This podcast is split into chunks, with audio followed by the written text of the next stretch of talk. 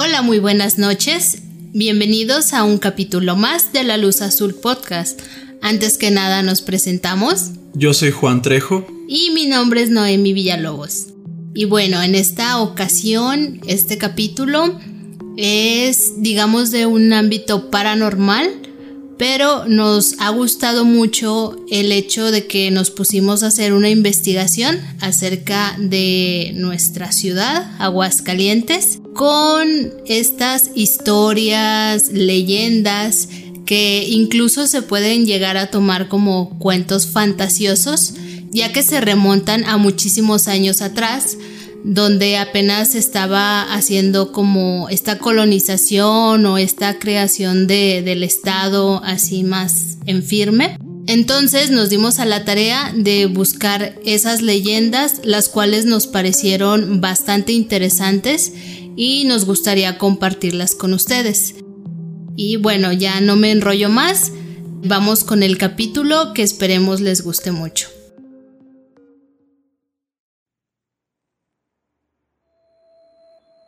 Cuando los españoles llegaron a estas tierras, mucho de lo que hoy conocemos como la zona centro era habitado por indígenas, por lo que los primeros pobladores se alejaron un poco de esta zona pero con el pasar de los años, la villa se empezó a quedar chica para la cantidad de residentes y trabajadores que venían a estas nuevas tierras, por lo que tuvieron que expandirse. Así fue como, aproximadamente en 1609, nacería el segundo barrio más antiguo de Aguascalientes. Ubicado a escasos cinco minutos caminando desde la Plaza de Armas, este barrio es quizás el más visitado de nuestra ciudad famoso por su jardín y su templo, por su plaza de toros y por supuesto por ser el lugar donde se lleva a cabo la feria más grande de México y una de las más grandes de Latinoamérica. Pero, entre los habitantes de esta ciudad, el barrio también es conocido por albergar entre sus calles una gran cantidad de sucesos paranormales. Por esta razón, en este episodio de La Luz Azul Podcast estaremos repasando algunos eventos extraordinarios que han sucedido en el barrio de San Marcos. Pero esto no es todo, ya que en esta ocasión contamos con la participación de uno de ustedes, un miembro de esta pequeña familia que tuvo la confianza y valentía de contarnos en su propia voz lo que tuvo que vivir en este barrio de Aguascalientes.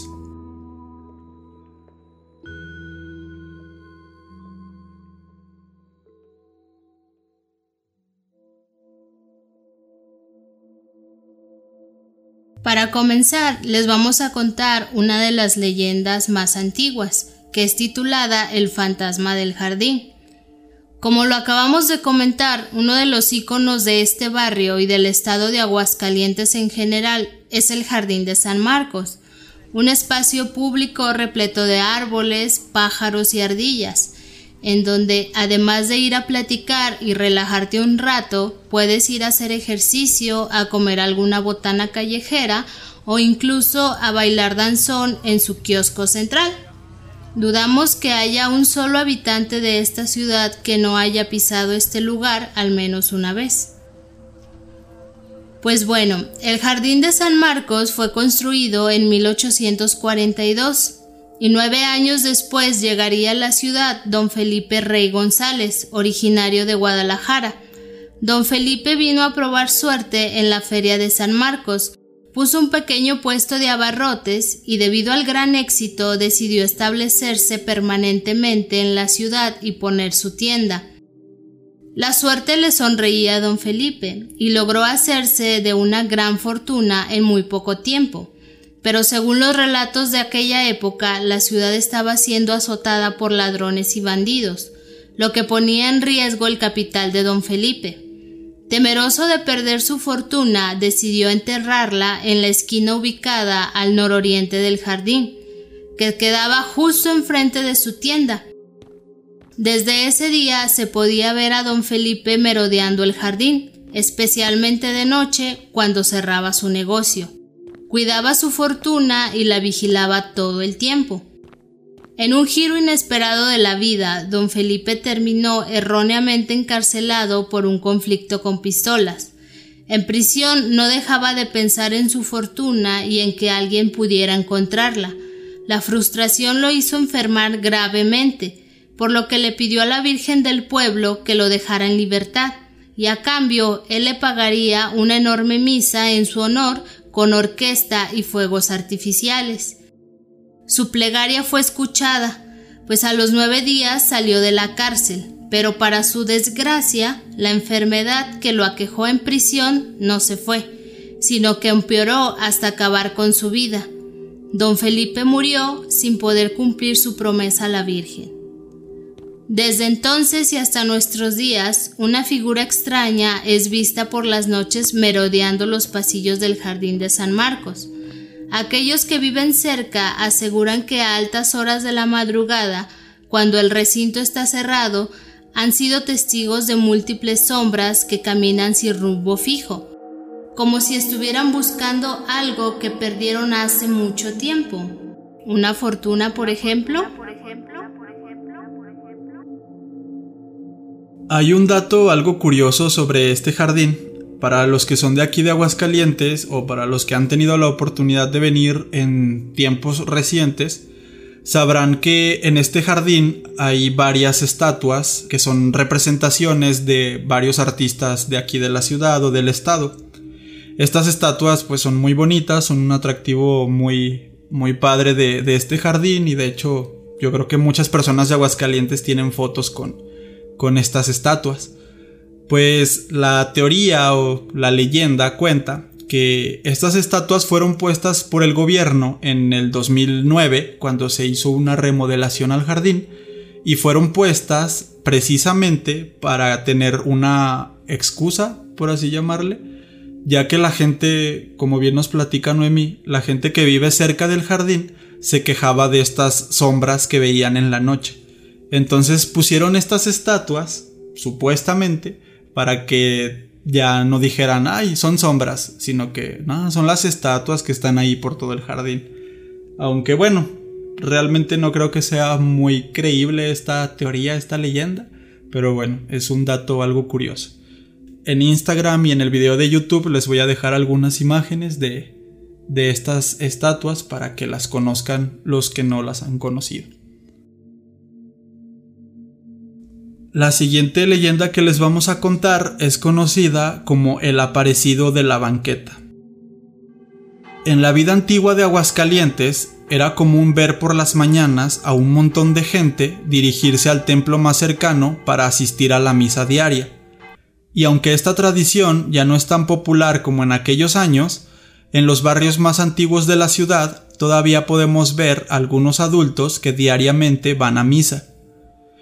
Esta historia tuvo lugar en 1860, cuando don Néstor López y su esposa, una de las familias mejor acomodadas y fundadoras del barrio de San Marcos, iban caminando hacia el templo de Guadalupe. En el camino se fueron encontrando con otras familias que también salían de sus casas para llegar a la misa. Una de las vecinas le pregunta a la señora López por la salud de su hija y ésta responde al borde del llanto que sigue muy mal. La hija de los López llevaba varios días muy enferma, y de hecho los médicos ya le habían dicho que las probabilidades de que sobreviviera eran muy bajas. Los López realmente eran una familia muy creyente y solían asistir todos los días a misa, eran muy devotos, pero en aquellos días si asistían era prácticamente solo para pedirle a Dios por su hija. Las últimas campanadas del templo sonaban, y la caravana de vecinos aceleró el paso para llegar a tiempo. Entonces, al dar vuelta en una esquina, frente a Néstor López, su esposa y el resto de los vecinos, se apareció un hombre demasiado alto, vestido con un elegante traje negro y un sombrero chambergo muy grande. El saco le cubría hasta el cuello y el sombrero no dejaba ver su rostro, solo un par de ojos brillantes. Cuando el extraño hombre pasó a su lado, todo el grupo sintió escalofríos. Unos pasos más adelante, don Néstor volteó hacia atrás, pero el extraño hombre ya no estaba por ningún lado.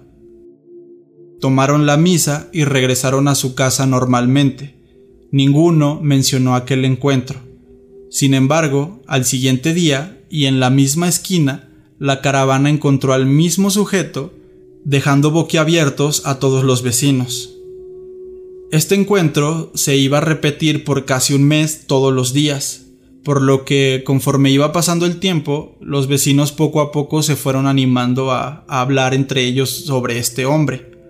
Algunos decían que estaba loco, otros decían, no sé por qué, pero decían que era extranjero, que era europeo, o que quizás era un vampiro o un fantasma. Entre los niños comenzó a nacer la leyenda del aparecido de la banqueta, que así era como lo nombraban. Unos meses después, en noviembre de 1860, el grupo de vecinos se dirigía a su misa diaria, y en la misma esquina vieron al aparecido pero esta vez no se limitó a pasar junto a los vecinos, sino que se dirigió rápidamente a Néstor López y con una voz de ultratumba le dijo Néstor, tienes una enfermita. Llévame con ella y yo la curaré. Todos los vecinos escucharon aquello, y asustados por la horrenda de aquella voz, salieron corriendo y gritando para refugiarse en el templo. Al terminar la misa fueron con el sacerdote para pedirle consejo. ¿Tenían que regar el camino con agua bendita? ¿Podrían llamar a la policía? Los vecinos estaban llenos de miedo y no sabían qué hacer. El sacerdote, consciente del estado tan grave en el que se encontraba la hija de los López, miró a Néstor y le dijo Tienes que aceptar la petición de ese hombre. Al día siguiente, solamente los hombres de cada familia salieron al recorrido hacia la iglesia. Las mujeres y los niños se quedaron en sus respectivas casas. Cuando el sujeto apareció, uno de los hombres le gritó Hey tú, dinos si eres de esta vida o de la otra. El aparecido dio dos pasos hacia atrás y mientras miraba a Néstor López le dijo mi único deseo es curar a la niña. Y desapareció ante todos. Cuando la misa terminó y don Néstor llegó a su casa, su esposa tenía la cara pálida. Le contó que había visto al aparecido en el cuarto de su hija enferma, que rezaba en un idioma extraño. Cubrió con su enorme mano la cara de la pequeña y luego desapareció. La niña que llevaba meses en cama y sin abrir los ojos, de repente despertó como si nada, se puso de pie y le pidió a su mamá que le diera de comer. A los pocos días, la hija de los López ya jugaba feliz en el jardín de San Marcos con sus amiguitas, como si nunca hubiera pasado nada o hubiera estado enferma, pero la niña no había salido intacta del encuentro con el aparecido pues alrededor de su carita tenía marcados los dedos de aquel ser que la despertó. Después de los sucesos, los vecinos cambiaron de rumbo, evitaban la esquina del aparecido y rodeaban para llegar al templo. Nunca se supo nada de aquel enigmático individuo, pero, en nuestros días, algunos vecinos aseguran haber visto en más de una ocasión al aparecido, rondando tranquilamente por las calles de San Marcos. Y bueno, estas fueron un par de leyendas solamente de todas las que se cuentan en el barrio de San Marcos y en general en Aguascalientes.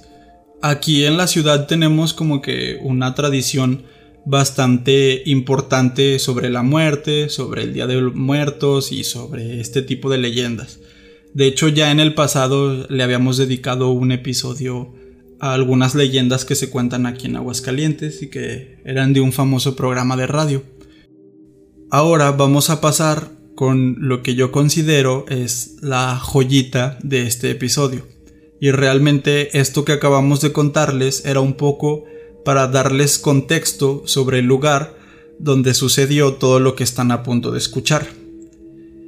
Como lo mencionamos en un inicio, este es el testimonio de una persona que vive aquí en Aguascalientes, de una escucha de este podcast, que decidió ponerse en contacto con nosotros y pues nos tuvo la confianza de mandarnos algunos audios contándonos su historia.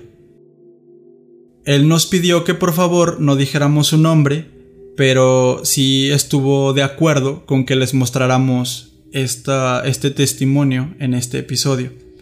Entonces, pues nada más quería pedirles un poco como en el episodio pasado, quería pedirles un poco de respeto hacia lo que están a punto de escuchar.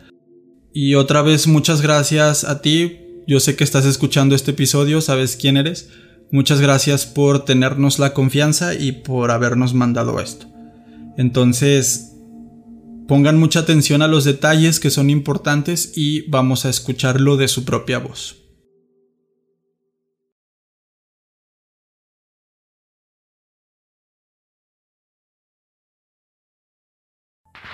Hola, ¿qué tal? Buenas noches. Los pongo un poco en contexto de mi vida para poder relatarles mejor mi, mi historia. Yo soy de la ciudad de Aguascalientes. Yo me casé eh, muy joven con mi novia, mi esposa ahora. Este, la conocí en la secundaria. Conocí a su mamá, conocí a sus hermanas. Yo no supe que tenía papá. Nunca salió el tema, nunca le pregunté, X. Este, cuando sale embarazada me comenta de que su papá va a venir de Tijuana para conocerme y pues sí, ¿no? Normal. Yo rento una casa en una colonia popular de Aguascalientes para irme a vivir con ella. Este empezamos a vivir juntos, todo bien, todo en orden. Meses después llega mi suegro y literalmente él dice, "No, yo los caso, no se preocupen por el dinero, yo me encargo, e-, etcétera." Pues hasta ahí todo bien, ¿no? Cuando lo conozco, una persona normal, está un poco reprimida, rara, pero normal, ¿no? Se puede decir. Cuando termina todo lo de la boda al civil, este me comenta, oye, me enteré de que están rentando, ¿cómo ves si, si se van a una casa que yo tengo en, un fraccionamiento antiguo que se llama La San Marcos? Yo dije, no, pues sabe qué, nos ayudaría muchísimo, se lo agradezco, nos dan las llaves. Este, cuando vemos la casa, es una casa muy amplia. En contexto, tiene una cochera. A un lado de la cochera tiene un local que igual tiene una cortina que da hacia, hacia la calle.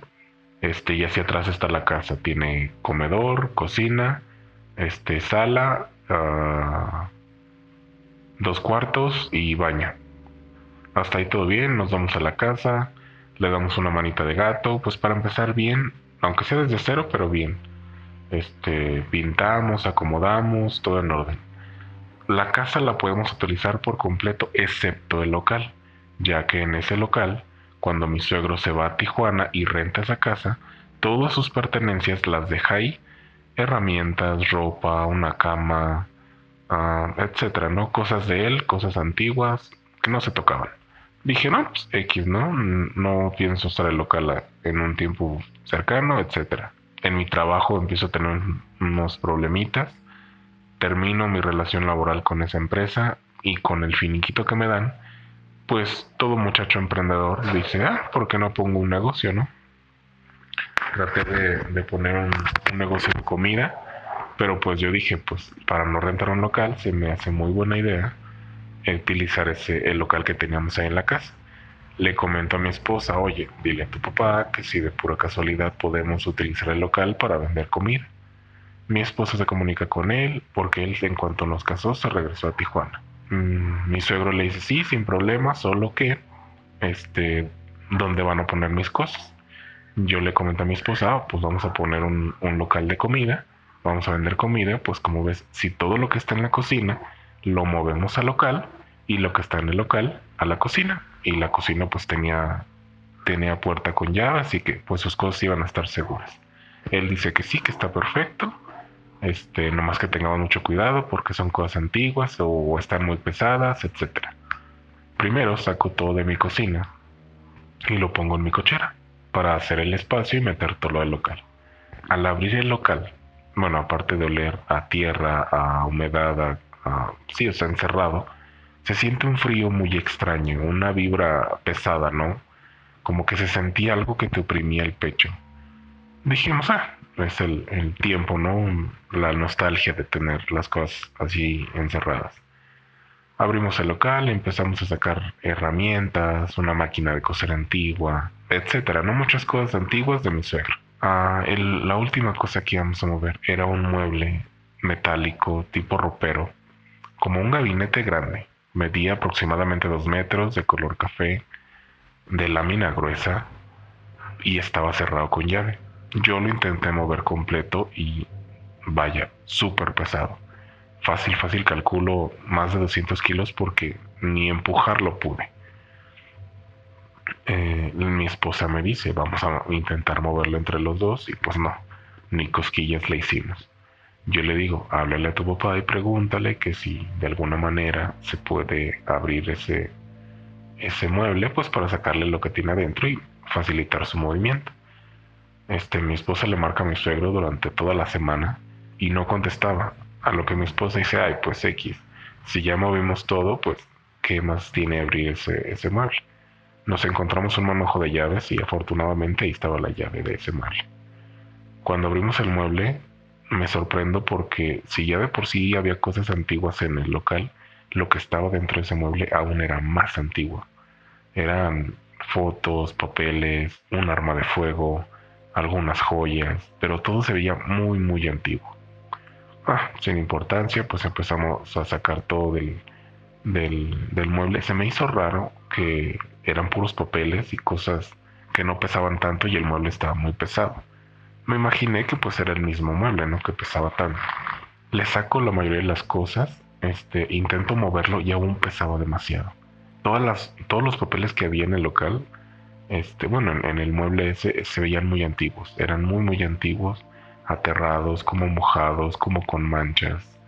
Al empezarlo a tambalear, veo que se cae una hoja y es un sobre blanco, intacto, como si lo acabaran de comprar de la papelería este, o sea, nuevecito, blanco, intacto, perfecto. Ah, por curiosidad, este, lo agarro. El, el sobre estaba abierto, no estaba cerrado.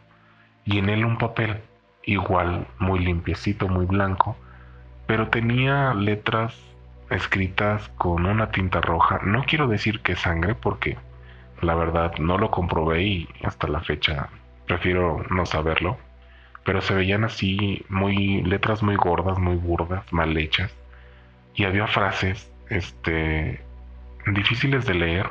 Intenté leerlas, pero la verdad no no no les entendí. créeme que al platicar esto y al acordarme de esas palabras me da mucho escalofrío. Intento leerlas, pero digo, no pude. A lo que averiguamos hay poquito son palabras en latín, pero igual no supimos qué decía y mejor cerramos el sobre y etcétera.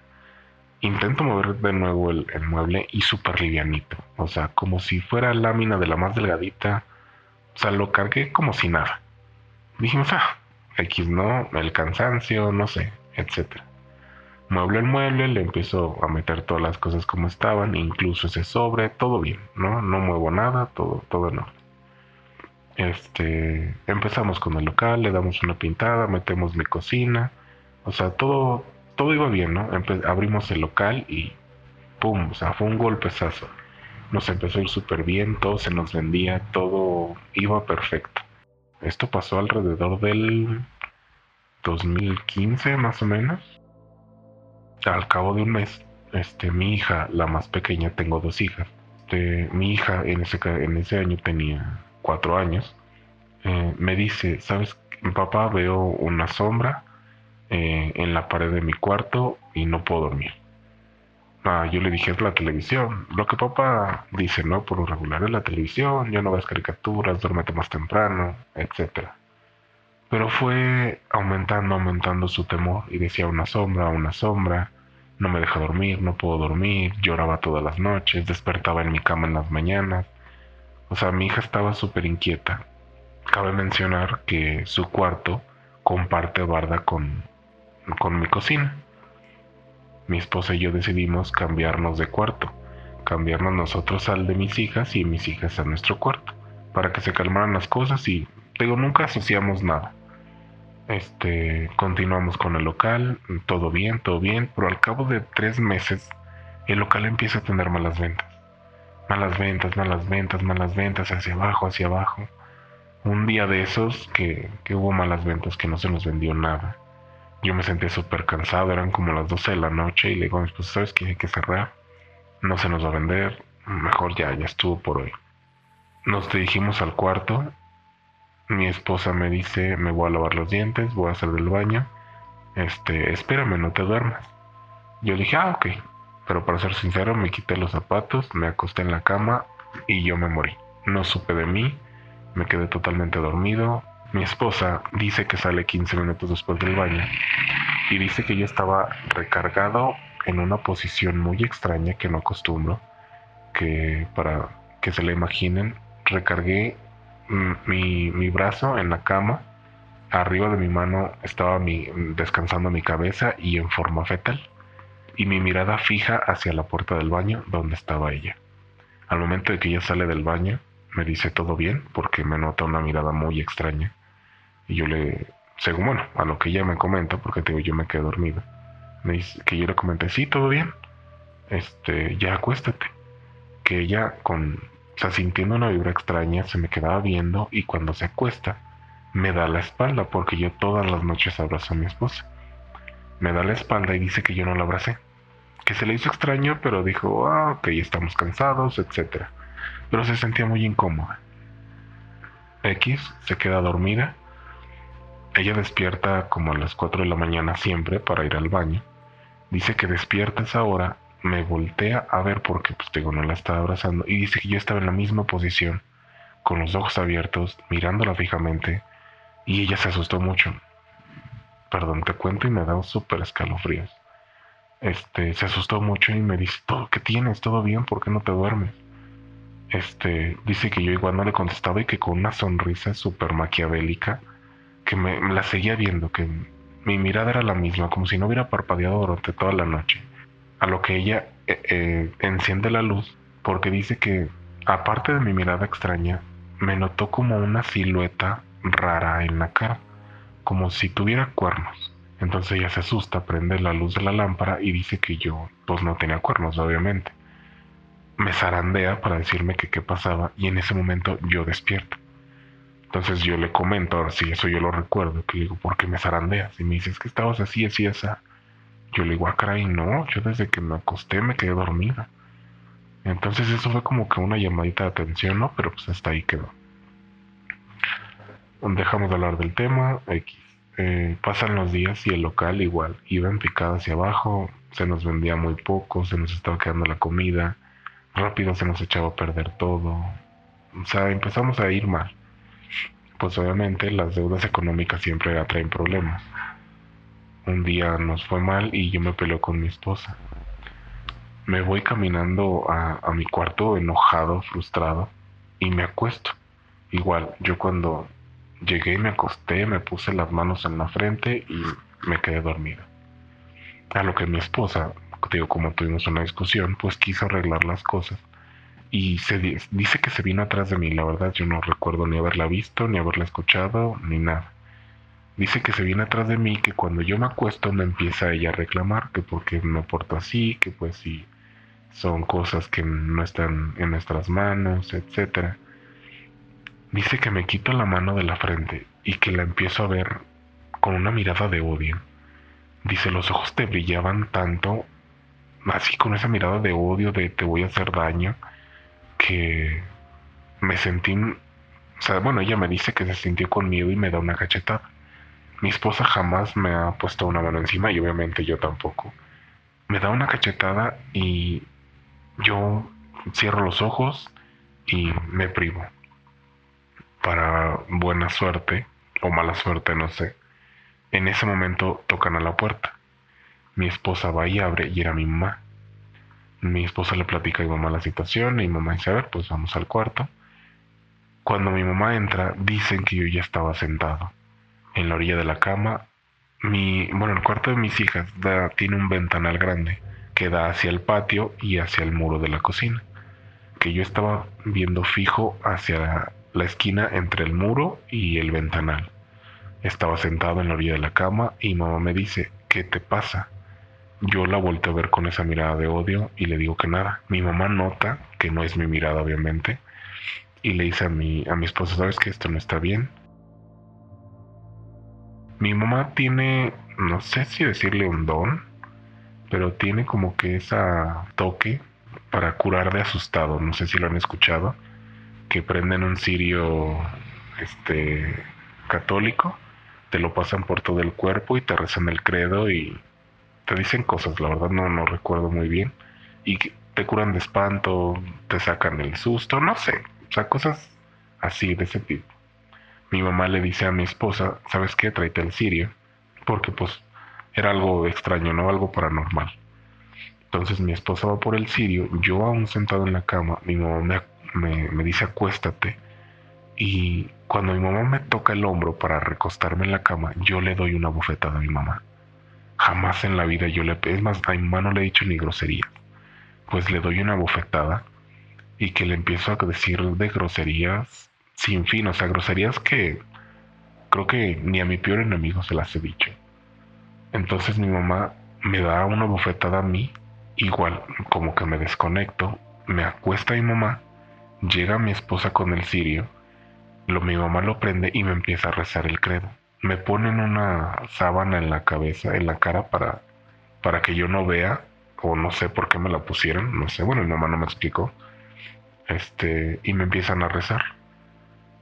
Dice mi mamá que cuando me estaba rezando el credo y me pasaba el cirio católico por todo el cuerpo, encendido, me decía, vuelve a tu ser, y que yo me reía, pero era una risa que yo no tengo, una risa muy extraña.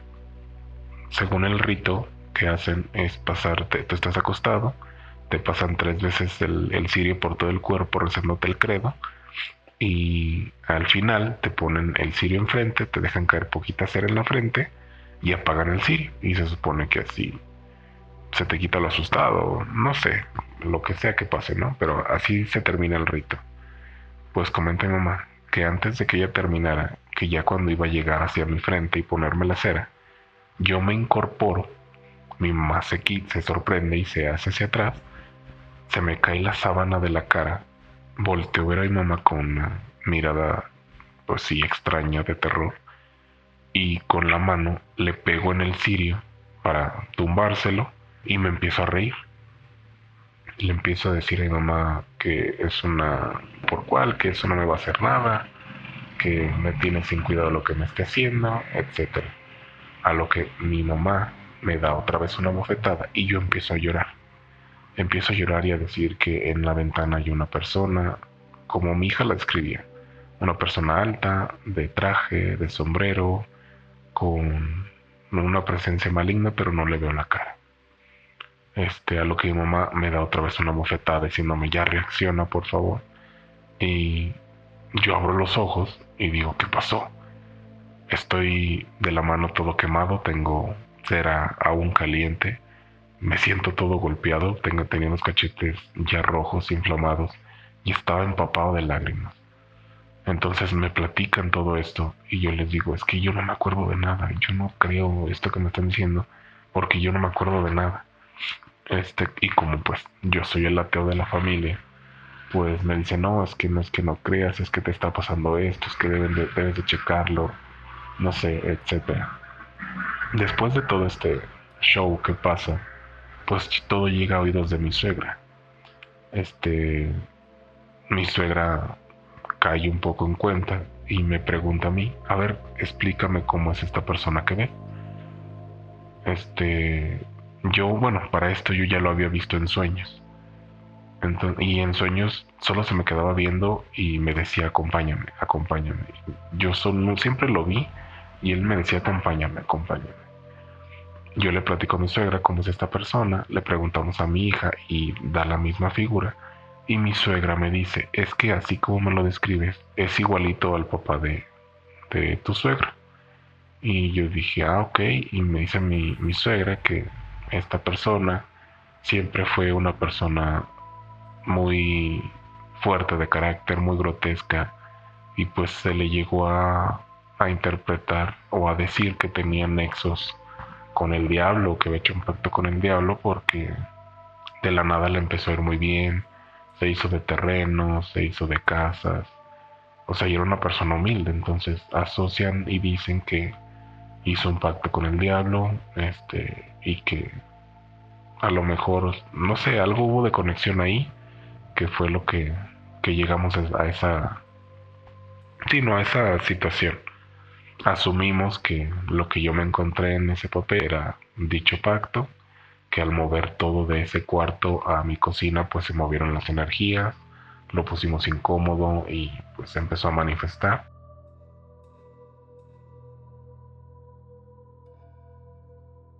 Y bueno, eh, cuando pasó eso de, que mi mamá me intentó curar de asustado, yo dejé de ver cosas, se calmaron las cosas por varios años, se podría decir. Cerramos el local porque pues ya no vio, regresamos todo, todas las cosas al local, etc. Pues hasta ahí todo bien, ¿no? Pasan los años, pero yo empiezo a... Yo soy una persona que no cree en nada. No creo en la religión, no creo que exista un Dios, no creo que exista un demonio yo siento que si se puede ver, si se puede tocar, existe, si no, no. Pero te digo, hace, de bueno, después de eso, un año, dos años después de que me pasó ese suceso tan estremecedor, se podría decir, yo empiezo a escuchar que me hablan, que dicen mi nombre, que me susurran, escucho pasos. Entonces yo le comento a mi esposa, ¿sabes qué? Escucho esto. Y me dice, no te preocupes, es tu cerebro, estás cansado, etc. Mi esposa para no asustarse ella misma, porque ella sí, sí es católica y sí cree. Entonces pasan los años, yo casi cada tercer día escuchaba eso. Pero pues yo lo ignoraba, ¿no? Hasta que un día, bueno, ese día fue hace tres años, yo recuerdo que yo estoy acostado en mi cama y siento como que algo se me sube, como una parálisis del sueño, o lo que llaman que se te sube el muerto, ¿no? Algo se me sube y despierto y yo no me podía mover. Entonces yo trato de empujar y de empujar y de empujar y no, no podía moverme, yo me sentía aprisionado totalmente. Después pasan unos 5 o 10 minutos y cuando reacciono, mi esposa está parada frente a la cama y llorando y gritándome. Y yo reacciono y digo, ¿qué te pasa? ¿Por qué me gritas? Le digo, si yo te estaba gritando, ¿por qué no me podía levantar? Y ella me dice que yo le estaba gritando muchas cosas muy feas, que no era esa persona, que le dije que me llamaba de diferente manera a como me llamo, que le dije que era un ser de oscuridad, que le dije que la iba a matar, le dije que en alguna noche que durmiera conmigo la iba a matar y después a mis hijas. Y pues ya sabrás, ¿no? Mi esposa se puso súper intensa y me dijo que ocupábamos ir con un padre y que no sé qué. Yo te digo, de eso, yo solamente me acuerdo que yo no me podía levantar, pero dice mi esposa que yo estaba sentado y que le, le estaba diciendo todo ese tipo de cosas. Entonces mi esposa me quiere llevar con un padre que nos, mm, no, no sé, nos dé su, un punto de vista o no sé vamos con un padre, pues igual yo no le creo. Le digo, ah, ¿sabe qué? Etcétera, no le voy a creer. Hasta ahí se acabó. Por diferentes situaciones nos tenemos que cambiar de casa. Este, diferentes ahí sucesos que pasaron. Me peleo con mis suegros, algo mal. Nos cambiamos de casa y todo se calmó. Ya no escuchaba voces, ya todo era más tranquilo, todo normal. Pero, lamentablemente, tengo ya más de un mes que sigo escuchando voces, que escucho que me hablan, que escucho pasos, dicen mi nombre, lo susurran. Y pues yo ya vivo en otra casa, yo ya no estoy cerca de esa casa, ya no... Pues sí, no, o sea, según yo todo quedó ahí, pero pues al parecer no, me lo traje. Y pues esa es mi historia.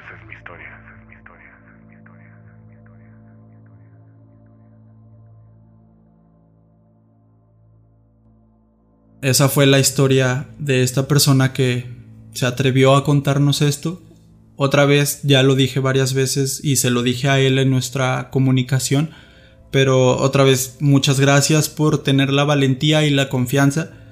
Como había mencionado Noemí en el episodio de la mujer que no estaba ahí, a veces cuando tienes este tipo de experiencias paranormales o raras, no sé, es muy difícil abrirse y es muy difícil contar esto porque luego las personas no te creen.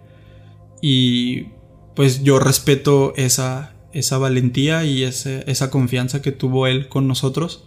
Así que espero que ustedes también les haya gustado su testimonio y también lo tomen con respeto y, y, cada uno puede sacar sus conclusiones, pero más que nada creerles lo mejor que podemos hacer.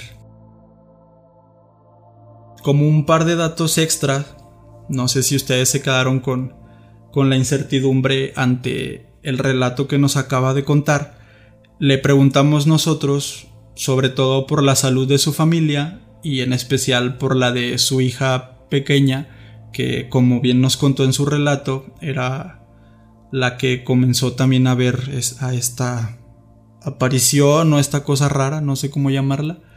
Y él nos contó que afortunadamente todo bien con su familia, con su hija también. Ya no viven en esa casa, ya están viviendo en otro lugar y al parecer todo todo está correcto desde entonces. También nos comentó que pues él no ha querido escarbar más en lo que pasó.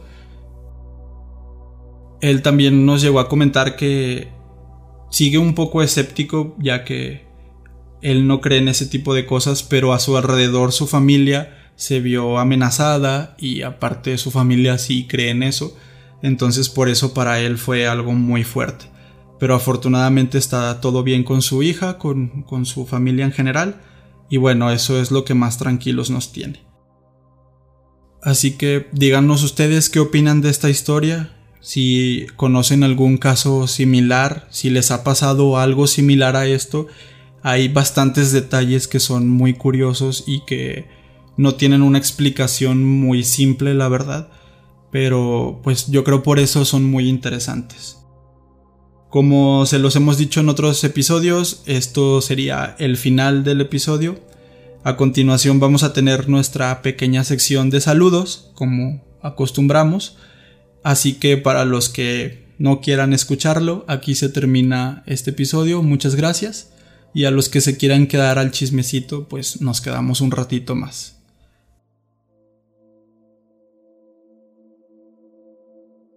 El primer saludo va para Nati Gaitán e Ismael Torres. Eh, Nati nos ayudó en la encuesta de Google que hace ya varias semanas publicamos en la página de Facebook. Nos dejó algunos de sus comentarios.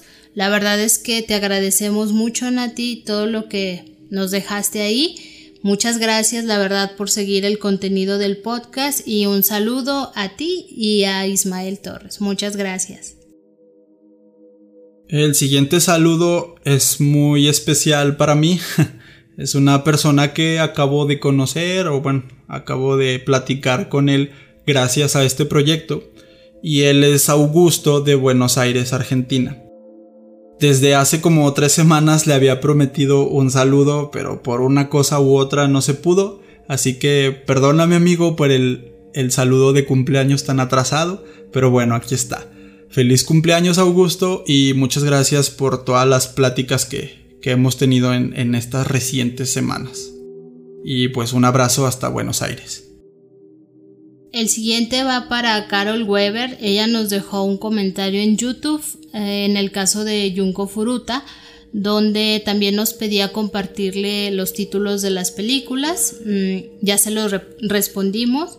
Nos da gusto que hasta allá, hasta España, tengamos más seguidores. Así que muchas gracias Carol y un saludo hasta allá. Otro saludo es para Darío Acosta, que también nos dejó un comentario en YouTube, eh, específicamente en el caso de la mujer que no estaba ahí. Y nos comenta que él escucha el podcast en, en su trabajo y que se descarga así varios capítulos para aventarse una maratón. Así que pues muchas gracias Darío y te mandamos un gran saludo.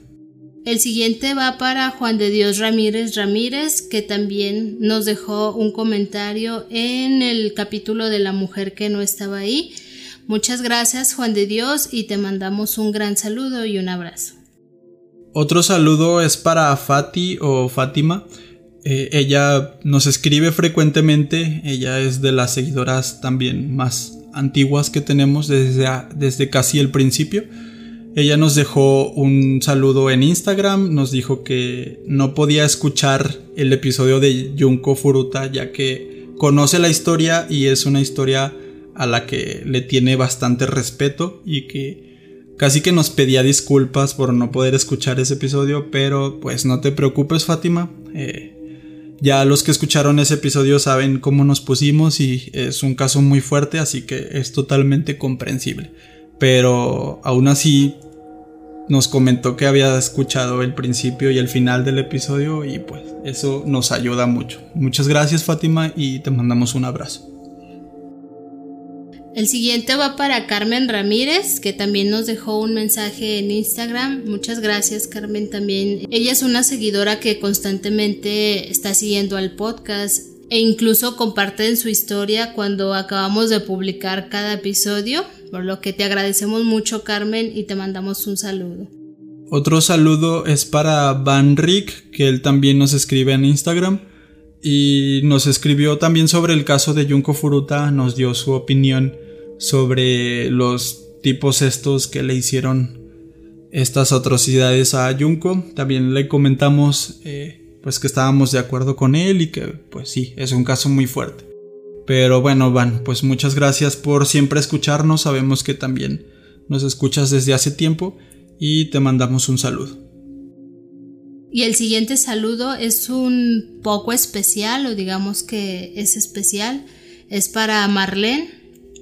Ella en su Instagram compartió un bordado que hizo donde tiene varios podcasts ahí. Y en este bordado nos incluyó a nosotros a la luz azul, por lo que pues, nos dio mucha alegría ya que no habíamos visto, mm, no lo sé, que alguien hubiera hecho algo, ya sea algún dibujo o, este tipo de, como este tipo de detalle, por lo que se nos hace pues muy muy bonito. La verdad es que nos alegraste el día, Marlene, te agradecemos muchísimo. Y obviamente a todos los que se toman la molestia de dejarnos un mensaje, ya sea en el perfil de la luz o en el perfil personal de Juan y el mío. Por lo que gracias, agradecemos todos esos comentarios. Y pues muchas, muchas gracias por seguir con nosotros y si se van uniendo al principio, pues esperamos que se queden con nosotros todo este tiempo que planeamos seguir vigentes aún. Sí, muchas gracias Marlene por ese detalle que, que nos diste. Como te platicaba también en Instagram, es la primera vez, como bien lo dice Noemi, y no nos lo podíamos creer. O sea, cuando estábamos platicando sobre eso en WhatsApp, sí fue como que los dos estábamos muy, muy emocionados. Eh, y sí, o sea, no sé, fue un gran detalle, lo sentimos muy bonito. Nosotros lo compartimos en nuestras historias de Instagram y si alguno de ustedes no lo vio, pues próximamente ahí lo podemos compartir de nuevo para que vean el trabajazo que hizo nuestra amiga Marlene. Y pues muchas gracias por eso. Y ya por último, yo le quería mandar también un saludo muy especial a mi mamá, Patti Rodríguez, que ella siempre nos está escuchando. Últimamente no tenía internet en donde está viviendo, pero ya tiene. Y ahora sí siempre nos deja comentarios y nos manda mensajes. Y ya nos había pedido su saludo desde hace rato. Entonces aquí está tu saludo. Y también quiero mandar otro saludo a mi papá, que él no es, no es mucho de escuchar podcast, pero hace, hace unos días me mandó un mensaje de que había escuchado el de la mujer que no estaba ahí, que le había gustado y que incluso le había dado un poquito de miedo. Le digo que se me hace raro, ¿verdad? Porque no era como que tan de miedo, pero que sí como que se sugestionó o algo así. Pero bueno, pues muchas gracias a ellos dos y, y en general a todos los que nos escuchan. ¿Tú quieres decir algo más, Nomi? Mm, sí, bueno, se me estaba olvidando, pero en episodios pasados el asesino Taku nos dejó un comentario Paco. Paco es un compañero, bueno, estuvimos juntos en la secundaria, así que no creí que le fuera a gustar el podcast, por lo que me sorprendió un poco, pero muchas gracias Paco. Un saludo y pues Esperemos que sigas escuchándonos. Muchas gracias. Y yo creo que de nuestra parte sería todo. Muchísimas gracias a todos los que nos siguen, nos dejan los comentarios. Y si quieren algún saludo en especial, pues nos pueden decir sin ningún problema. Y muchas gracias de nuevo. Nos escuchamos en el siguiente capítulo. Buenas noches.